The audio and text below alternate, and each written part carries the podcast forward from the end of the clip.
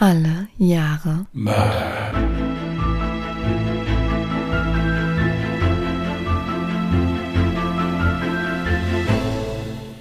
Herzlich willkommen zu Alle Jahre Mörder, der True Crime Podcast mit Und noch einmal, Christian, hallo. Und Jasmin. Hi. By the way, haben wir jetzt gerade das zum zweiten Mal versucht aufzunehmen, weil eine Bahn gefahren ist und Phoebe mit ihrem Glöckchen gespielt hat. Jetzt war aber Phoebe tatsächlich trotzdem noch zu hören mit ihrem Glöckchen, aber ich hoffe, es stört euch nicht. es ist mitunter auch recht beruhigend, wenn es zwischendurch so ein bisschen klingelt. Erinnert mich Ja? immer so an die Schule. Ja, man denkt dann, es wäre Pause. Ist aber leider keine. Du hattest eine sehr merkwürdige Schulglocke. Ich war auch teilweise in sehr merkwürdigen Schulen. Aber äh, lassen wir das. Ach, kannst du deinen Namen tanzen? Nein. Aber apropos Schule, mir ist aufgefallen, mir ist letzte Folge ein dummer Fehler passiert. Ich hatte gesagt, ich kann mich daran erinnern, dass ich sie über den Fußboden geschliffen habe. Das heißt natürlich geschleift. Mir passieren, glaube ich, häufiger solche Fehler. Und ich denke auch nicht, dass das jetzt so schlimm ist, denn ihr solltet nicht vergessen, wir sind ja keine Profis. Wir haben weder Germanistik noch Jura studiert oder geschweige denn Psychologie. Nee, haben wir nicht. Wir sind auch so schon arrogant genug. Also insofern äh, brauchen wir das gar nicht. Ja. Das hast du jetzt nicht wirklich gesagt. Ironie aus. Genau. Nein, also wie gesagt, im Eifer des Gefechts kommt es immer mal zu ortsüblichen Slang-Einschiebungen. Das ist bestimmt auch kein Wort, aber ich finde, es hört sich unheimlich wichtig an. Ja, deswegen habe ich das jetzt mal so gesagt. Kennst du diese Fehler? Das ist genauso wie mit ich habe genießt oder ich habe genossen. Ja, das heißt ja auch, ich habe genießt. Und genossen kommt ja von genießen und nicht niesen. Auf unserem Twitter-Account wurde mal geschrieben, ich habe mal gesagt, er hat aber doch sehr an ihm gehongen. Das ist hier so im Westerwald, ist das halt so. Da hat dann jemand geschrieben, gehongen und dann so ein lachendes Smiley dahinter, hab euch lieb. Fand ich, also wie gesagt, es ist halt eben, Süß. es ist halt eben so, die territorial bedingten Sprachfehler, die sind halt eben mit drin. Ja, aber ich finde, das Ja. macht das Ganze ja noch viel persönlicher. Ich habe auch ein großes Problem. Ich sage häufig mit Absicht Dinge falsch. Wie zum Beispiel, ich habe Hochhaus gewonnen. Und wenn du so etwas ganz häufig hintereinander sagst, weil es in deiner kleinen Gruppe ein Scherz ist und jeder versteht diesen Insider, sagst du es dann plötzlich in einer neutralen Situation und alle gucken dich richtig dumm an, weil sie denken, ähm, wo hat die denn studiert? Also wir haben uns den Fall nochmal angehört und Jasmin hat ihn mir jetzt auch nochmal mit dem geschleift vorgelesen. Also es waren keine signifikanten Änderungen im Ausgang, deswegen haben wir den Fall auch jetzt nicht nochmal neu aufgenommen. Ja, aber wir machen uns da schon Arbeit. Ja, so ist es nicht. Übrigens werde ich heute einen Fall für euch vortragen. Ich hatte mich noch am Sonntag hingesetzt und mir einen Fall rausgesucht. Das hat ziemlich lange gedauert, bis ich über meinen heutigen Fall gestolpert bin und habe dann aber äh, kurze Zeit später gesehen, dass die liebe Kerstin auf Instagram genau diesen Fall vorgeschlagen hat.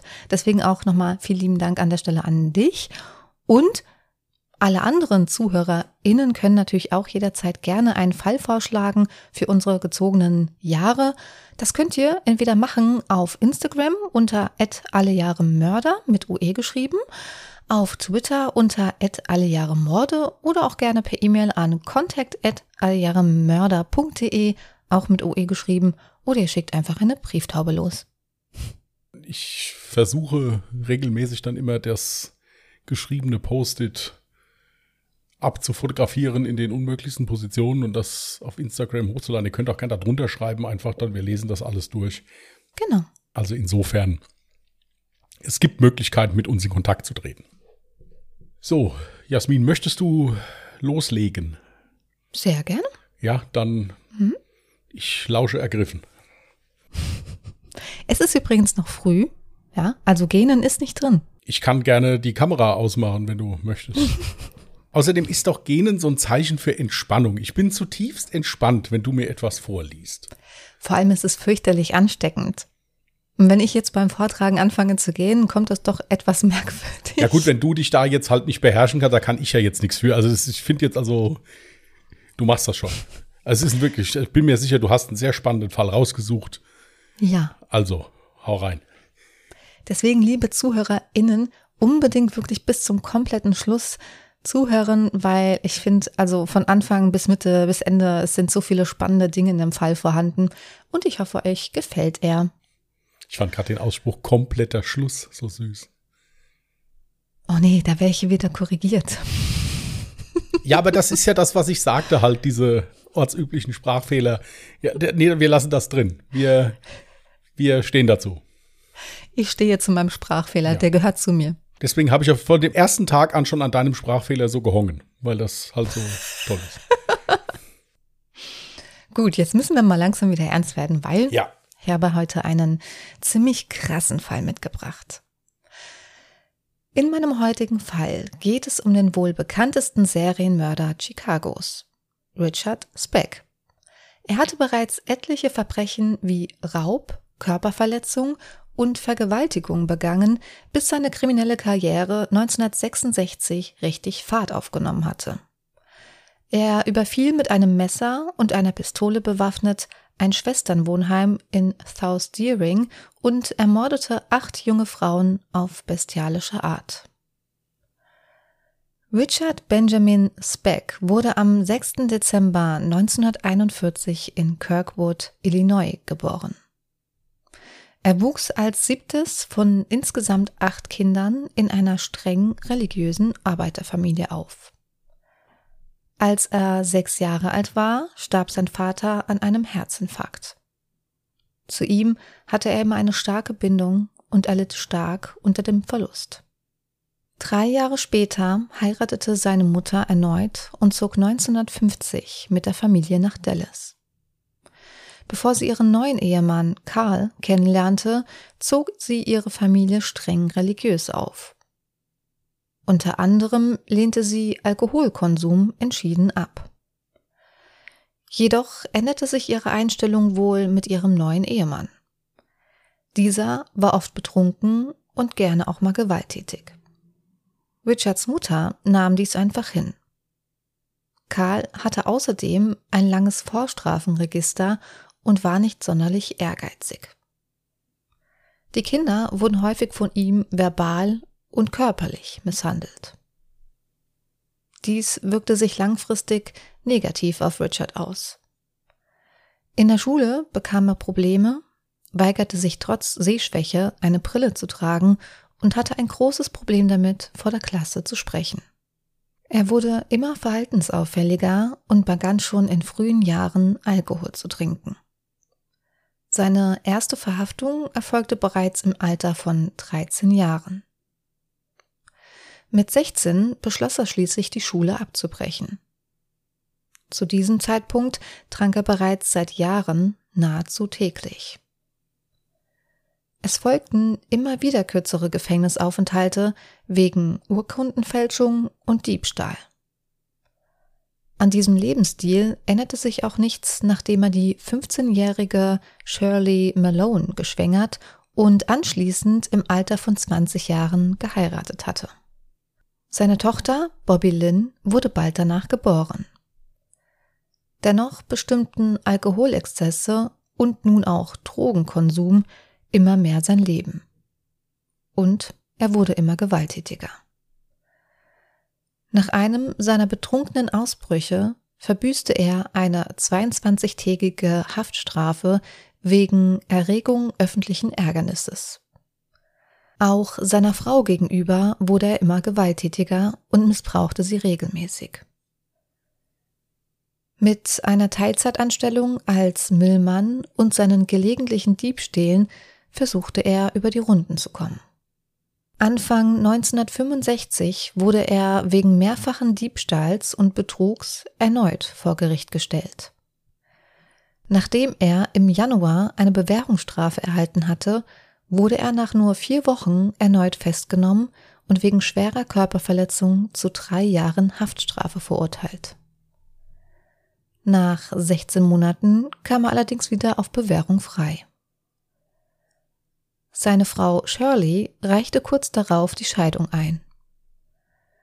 Doch auch jetzt versuchte er nicht vorsichtiger zu sein und überfiel ein paar Tage später eine 65-jährige Frau, die er zunächst vergewaltigte und sie anschließend ausraubte. Seine Beute waren gerade mal 2,50 Dollar. Nur eine Woche später lauerte er der Bardame Mary Catherine Pierce auf und erschlug sie, nachdem sie seine Annäherungsversuche abwies. Ihre Leiche wurde kurz darauf in einem leerstehenden Schweinestall gefunden. Die Ermittler stellten fest, dass Mary so hart in den Bauch getroffen worden war, dass ihre Leber gerissen war. Die Polizei fand schnell einen Verdächtigen, Richard Speck. Er wurde oftmals in der Bar gesehen und half Mary außerdem dabei, ihren Schweinestall aufzubauen. Richard wurde festgenommen und von der Polizei verhört. Allerdings wurde er, aufgrund einer vorgetäuschten Erkrankung, unter der Annahme, dass die Befragung am 19. April wieder aufgenommen werden wird, wieder freigelassen. Doch zu einem weiteren Verhör sollte es nie kommen. Richard flüchtete daraufhin zu seiner Schwester nach Illinois. Die Polizei durchsuchte währenddessen das Hotelzimmer, in dem er lebte, und fand Gegenstände von örtlichen Einbrüchen. Darunter auch Schmuck der 65-Jährigen, die er zuvor vergewaltigt und ausgeraubt hatte. Bei seiner Schwester unternahm er einen letzten Versuch, wieder auf die Beine zu kommen. Sein Schwager, der bei der Handelsmarine arbeitete, verschaffte ihm sogar einen Job als Matrose. Nach einem längeren Arbeitsausfall wegen Krankheit wurde er auf einen späteren Einsatz vertröstet. Statt jedoch später erneut wegen einer Anstellung vorstellig zu werden, begann Richard wieder zu trinken und Drogen zu konsumieren. So auch am Abend des 13. Juli 1966. In einer Bar lernte er die 53-jährige Ella Hooper kennen und sie fuhren völlig betrunken zu Richards Hotelzimmer. Dort vergewaltigte er Ella und stahl ihre Pistole, die sie mit sich führte. Anschließend fuhr er wieder zurück und trank in der Bar weiter, als sei zuvor nichts geschehen. Doch dies sollte erst der Anfang seines schrecklichen Verbrechens sein. In der Nacht vom 13. auf den 14. Juli 1966 überfiel Richard mit einem Messer und der zuvor gestohlenen Pistole bewaffnet das Schwesterwohnheim in South Deering, einem Vorort von Chicago. Sechs der neun jungen Frauen, die in dem Wohnheim lebten, waren gerade dabei ins Bett zu gehen, als es um 0.30 Uhr an der Tür klingelte. Eine der Frauen denkt sich nichts Schlimmes dabei, da sie die drei restlichen Schwestern erwartete, die gerade mit ihren Freunden aus waren, und öffnete die Tür. Doch was sie nun erwartete, waren nicht ihre Mitbewohnerinnen, sondern Richard, der sie direkt mit seiner Waffe bedrohte und sie in das Haus drängte. Haben Sie keine Angst. Schreien Sie nicht. Ich möchte nur ein wenig Geld und muss nach New Orleans. Völlig verängstigt kramten die jungen Frauen nach ihren Geldbörsen und gaben ihm alles, was sie finden konnten. Doch Richard verschwand danach nicht wie versprochen, sondern nahm sich einen Stuhl, setzte sich und fing an mit den Frauen zu plaudern, als wäre er gerade zu einem Kaffee eingeladen worden. Dann sagte er plötzlich Na schön, Babys, ich muss jetzt gehen. Aber vorher muss ich euch noch fesseln und knebeln. Sonst macht ihr mir noch Dummheiten. Das werdet ihr einsehen. Lasst euch nicht einfallen, die Nachbarn zu verständigen, sonst werde ich ungemütlich. In dem Glauben, er würde danach wieder verschwinden, versprachen die Krankenschwestern ihm, seinen Anweisungen zu folgen und wehrten sich nicht. Er fesselte und knebelte sie also ganz ruhig der Reihe nach mit einem zerrissenen Bettlaken. Allerdings schien er auch jetzt nicht wieder verschwinden zu wollen. Ganz im Gegenteil. Sein Blick wurde immer kälter und er musterte die jungen Frauen, bis er bei einer stehen blieb und ihr befahl mitzukommen. Er zerrte die Frau in ein anderes Zimmer und es war eine Zeit lang völlig still. Unheimlich still. Doch die Stille wurde plötzlich von einem lauten Schrei und einem dumpfen Schlag unterbrochen. Und wieder unheimliche Stille. Dann kam er wieder zurück zu den anderen Frauen und holte sich sein weiteres Opfer und verschwand mit ihr in ein anderes Zimmer. Das wiederholte sich immer wieder, bis es unerwartet an der Tür klingelte. Die Krankenschwestern hofften nun auf Rettung. Leider vergebens, denn es waren nur die restlichen drei Schwestern, die von ihren Date heimkehrten. Auch diese bedrohte Richard sofort mit seiner Waffe und fesselte sie. Eine nach der anderen schleppte er in ein separates Zimmer und erwürgte oder erstach sie auf brutalste Weise. Doch eine junge Frau hatte unglaubliches Glück. Cora Amurao. Richard hatte sie bereits in einem Zimmer aufs Bett gelegt und wollte sich später um sie kümmern. Sie nutzte sofort ihre Chance und schaffte es trotz der Fesseln, sich unter das Bett zu verstecken und sich ganz fest an die Wand zu drücken. Sie traute sich kaum zu atmen und versuchte so leise wie möglich zu sein, während sie dabei zuhören musste, wie Richard auch noch die letzte Schwester auf dem Bett über ihr vergewaltigte und anschließend erwürgte. Er hatte Cora aufgrund seines Rauschs offenbar vergessen oder sich verzählt, denn nach der achten Bluttat verließ er das Haus. Fast vier Stunden verbrachte sie vor Angst gelähmt unter dem Bett und versuchte so leise wie möglich zu sein, bevor sie sich traute, aus ihrem Versteck zu kommen. Richard war schon einige Stunden zuvor verschwunden und das Tageslicht drang bereits in das Zimmer. Nachdem sie sich mühselig von den Fesseln an den Füßen und Händen und dem Knebel befreien konnte, schaute sie nach ihren Freundinnen. Sie hatte wohl noch die Hoffnung, dass sie nicht die einzige Überlebende war. Doch der grauenvolle Anblick des Apartments lässt sie erstarren. Auf dem Boden, an den Wänden und auf den Betten war überall Blut.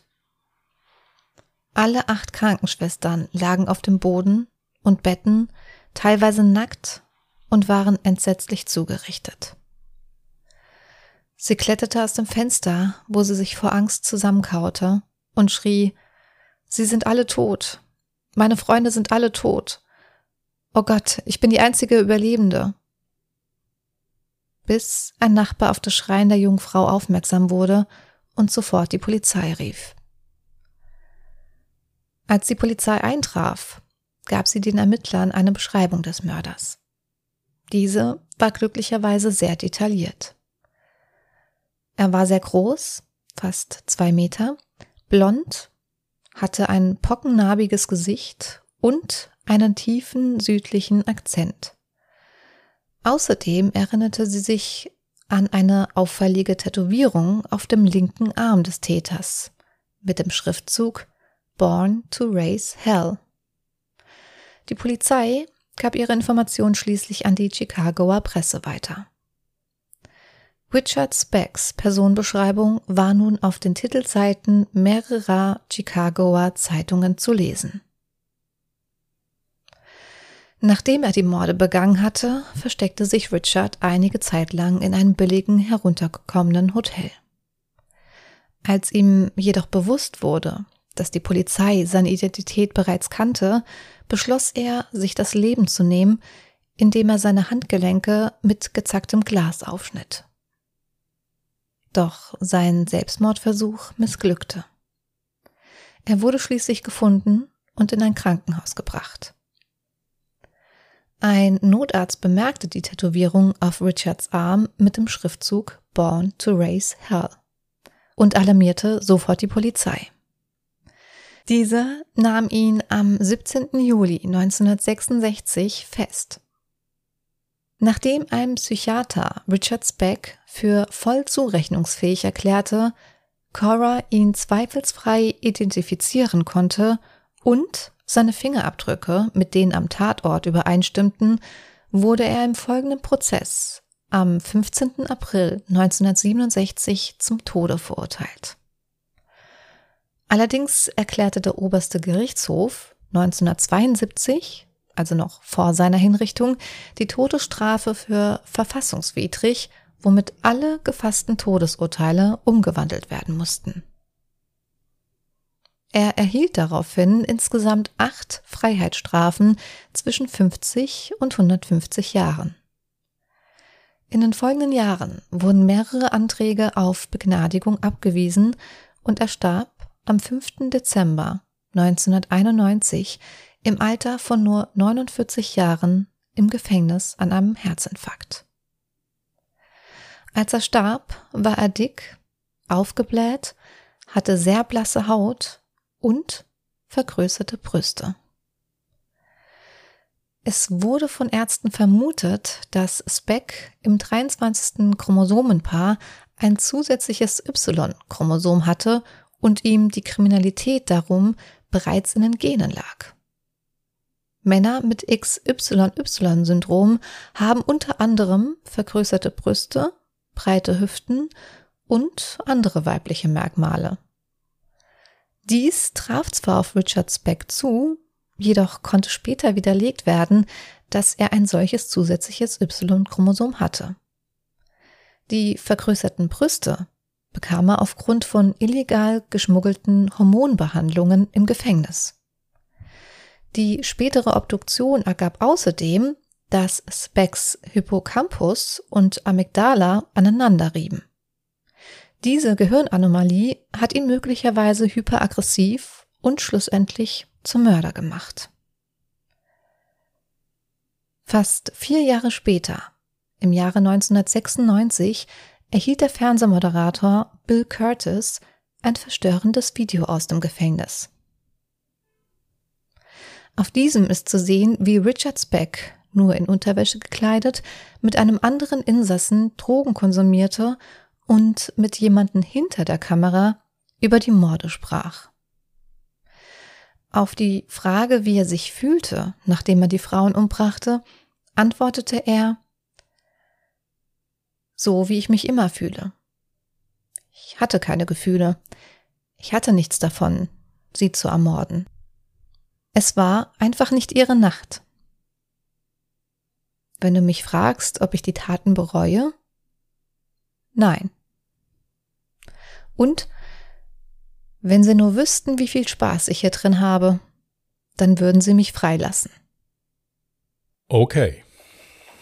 Dieses Video, von dem ich zuletzt gesprochen habe, gibt es komplett frei zugänglich auf YouTube zu sehen. Das ist ein zwei Minuten Video mit so Zusammenschnitten natürlich. Das ist schon krass, sowas mit anzusehen. Wie sehr er sich quasi ja, darüber lustig macht eigentlich nur.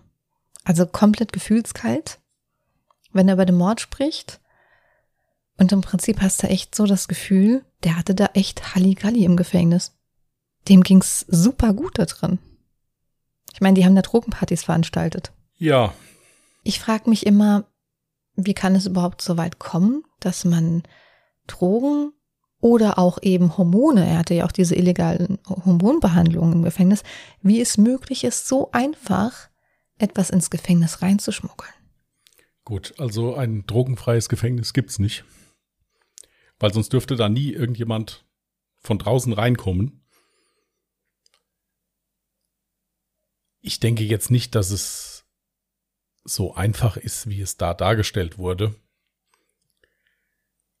Aber es ist in den US-amerikanischen Gefängnissen natürlich noch mal eine Spur krasser mit Drogenhandel und diversen anderen knastüblichen Verbrechen als jetzt hier zum Beispiel in Deutschland.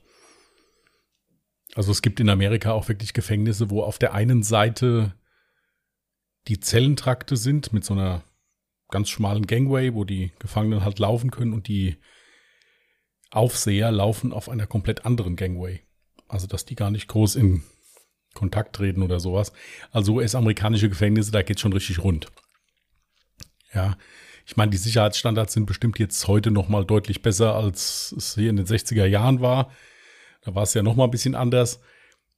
Hm. Aber es ist halt schon, es ist halt schon krass. Also wenn da auch noch Filme gedreht werden konnten, also der Knast ist dann, denke ich mir, nicht sonderlich gut beaufsichtigt worden. Ich denke, dass das nicht in allen Knästen von den USA zu der Zeit möglich war. Das ist halt auch heftig. Also du musst dir vorstellen, Drogenkonsum, ja, also Halligalli da in der Zelle und dann irgendwie auch nochmal mit einer Kamera, wie auch immer die da hinkam, wer auch immer überhaupt hinter der Kamera gestanden hat, aber ich vermute einfach mal dahinter einen anderen Insassen. Ich weiß es aber ehrlich gesagt nicht.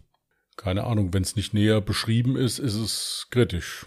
Ja, stimmt. Also natürlich, das kann man jetzt gar nicht äh, relativieren oder entschuldigen. Es ist schon heftig. Ja. Ich muss auch dazu sagen, dass genau dieser Fall und auch eben dieses Video, was dann aufgetaucht ist, für viele immer ein Fall ist, den man als Argumentation anbringt, wenn man sich für die Todesstrafe ausspricht. Dann wird immer von diesem Fall Richard Speck berichtet.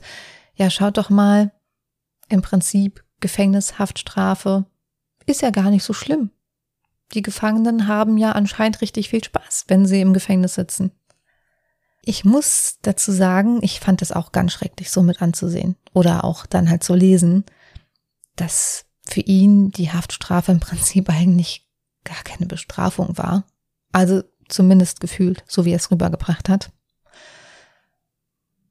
Und ich muss auch gestehen, dass ich in manchen Fällen, wenn Taten sehr, sehr, sehr tragisch waren, dass ich mir dann auch denke, um Gottes Willen, der die Todesstrafe verdient ich finde, das ist immer so der Klassiker.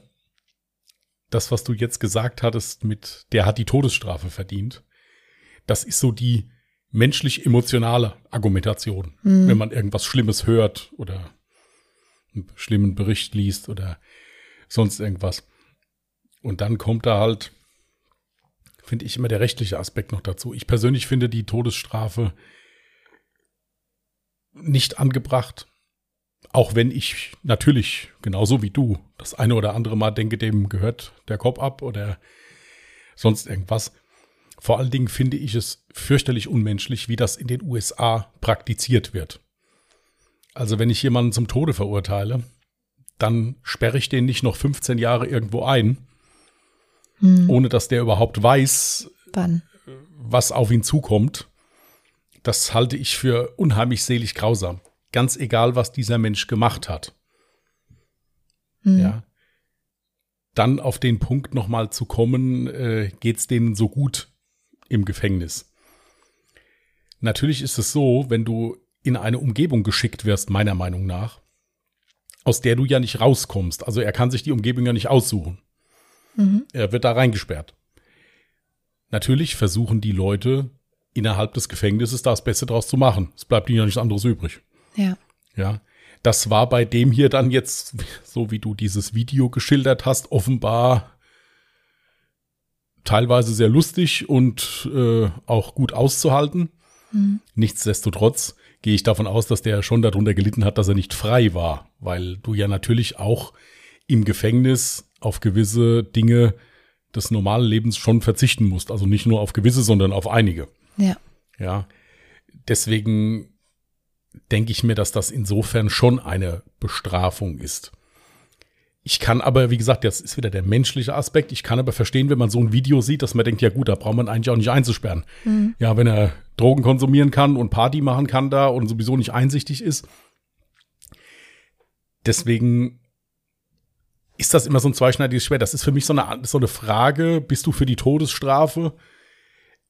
Da kann man so, kann ich persönlich von meiner Sparte aus keine klare Antwort drauf geben. Ich kann da auch keine klare Antwort drauf geben. Was ich ja nur meinte, ist, ich erwische mich manchmal so bei diesem ersten Impulsgedanken, gerade wenn es dann irgendwie um Fälle mit kleinen Kindern geht, ja, das, da ist natürlich der erste Gedanke immer ganz, ganz schlimm, den man da hat. Aber im Endeffekt hast du natürlich komplett recht. Natürlich ist es eine Bestrafung, wenn jemand lebenslänglich hinter Gitter kommt es, ihm wird ja komplett die Freiheit beraubt.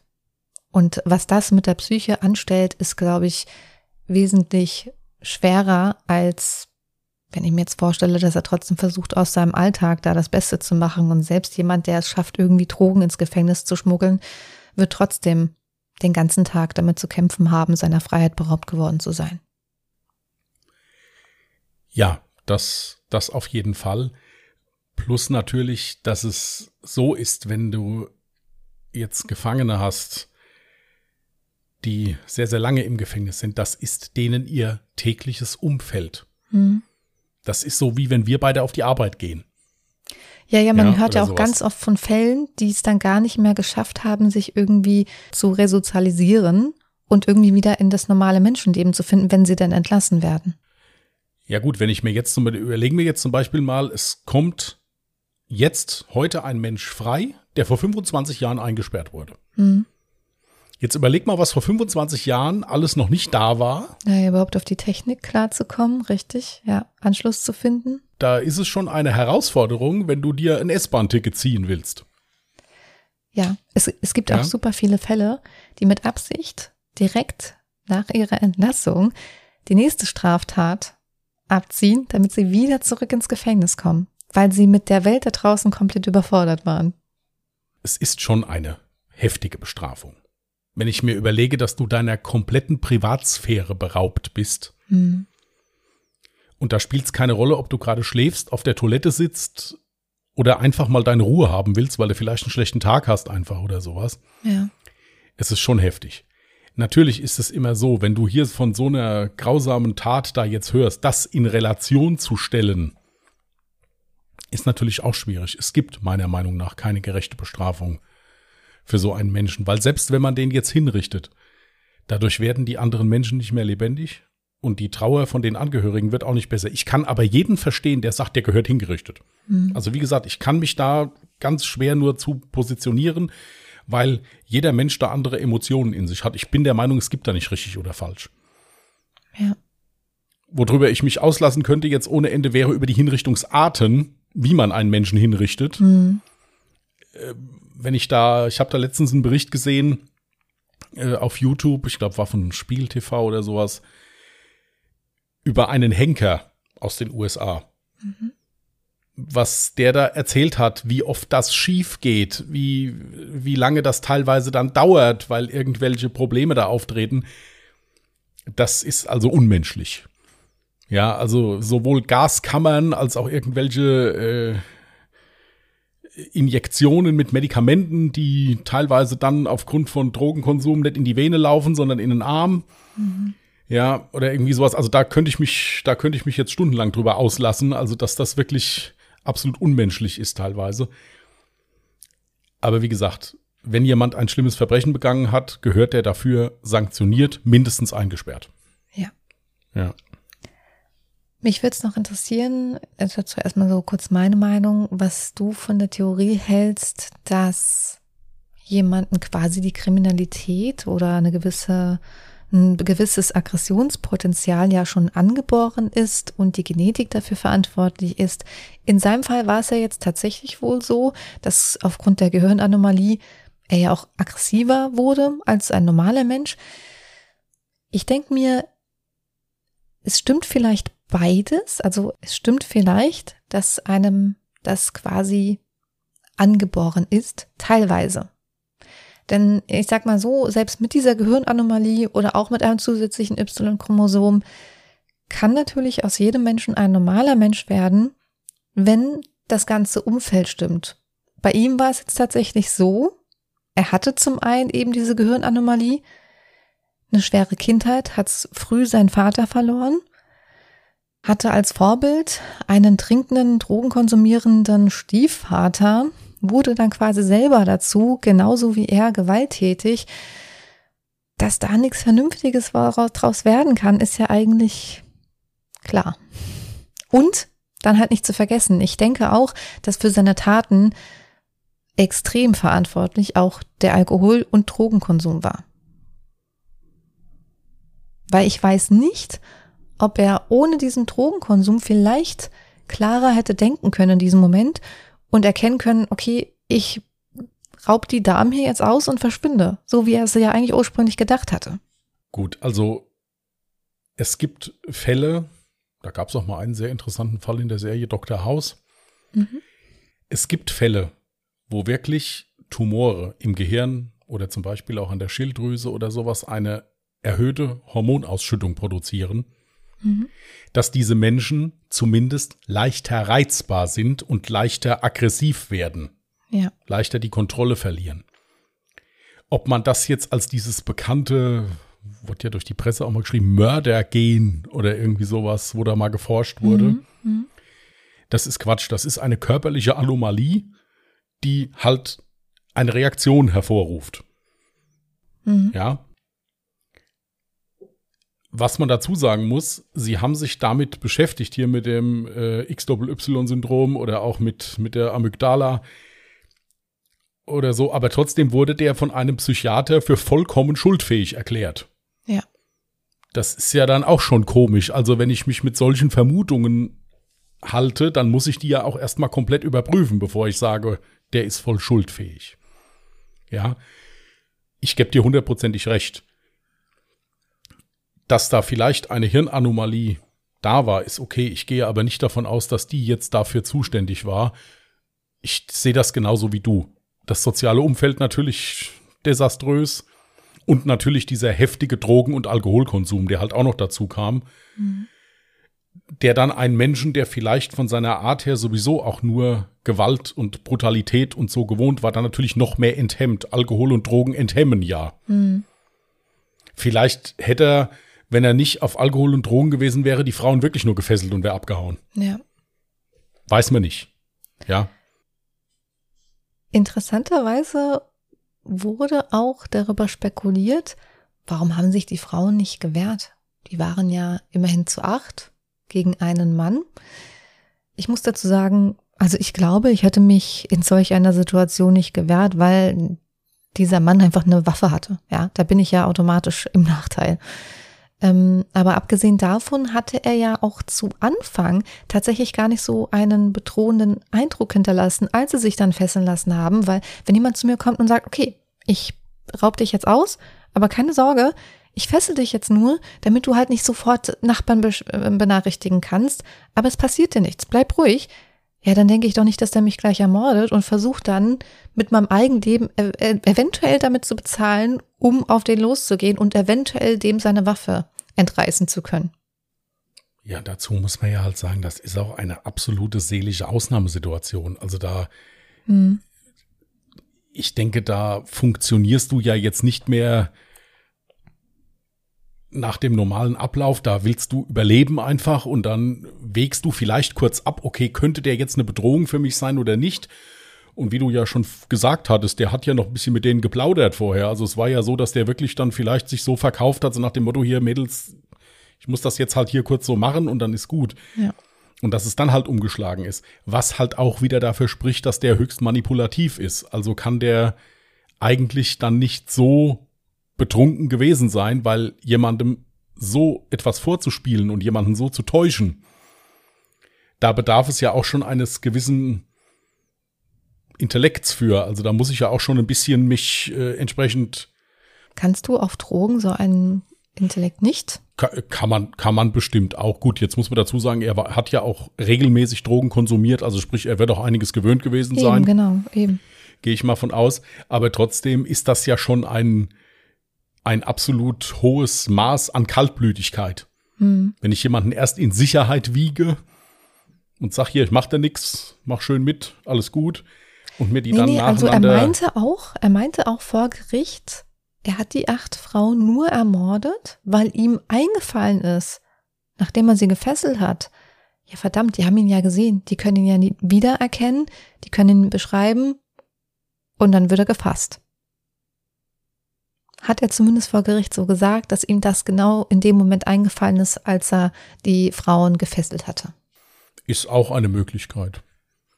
Es ist auf jeden Fall sehr heftig, muss ich also sagen. Das ja. äh, ist sehr heftig. Ja gut, er ist ja nicht sonderlich alt geworden. Ja, mit 49 Jahren gestorben. Was kein Wunder ist bei dem vielen Drogenkonsum, ja. wenn der auch bis ins Gefängnis weiterhin ging.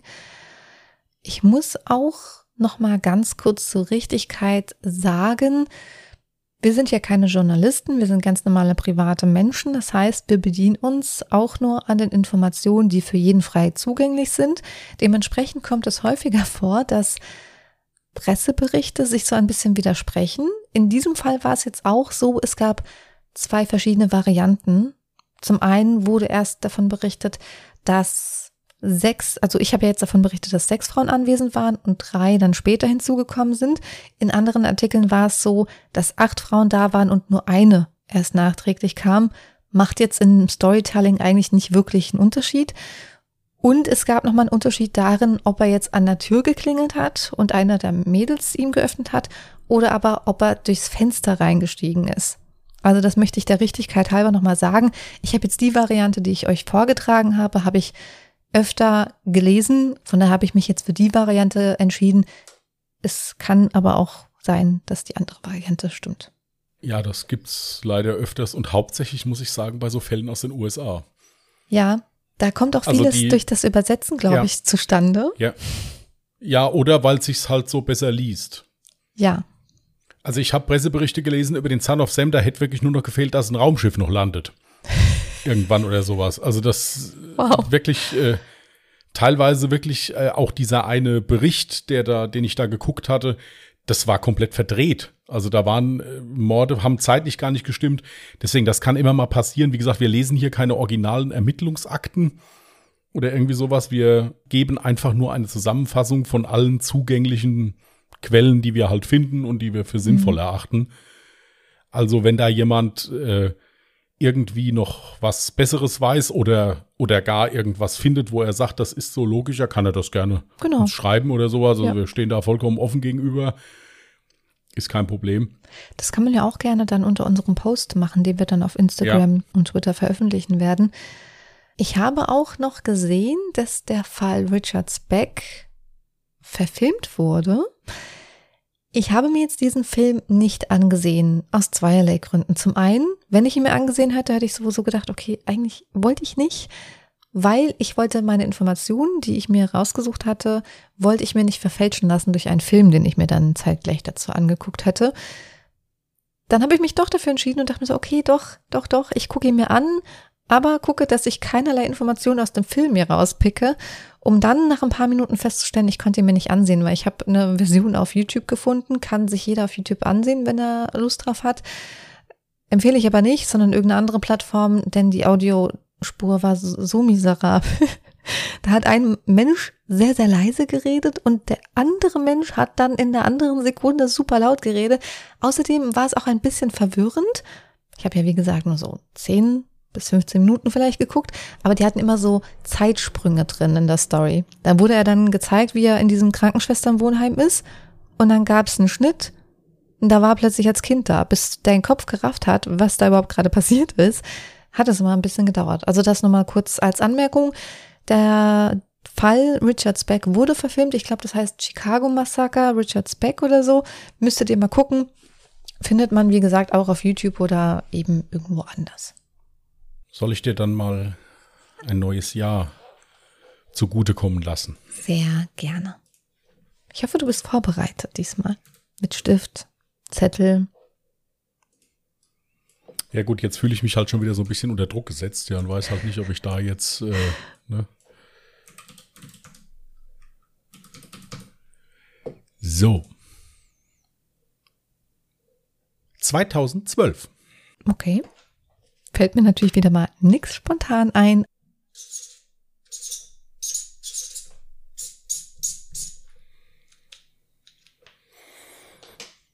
Da wollte ich dir eigentlich schon fast dazwischen quatschen.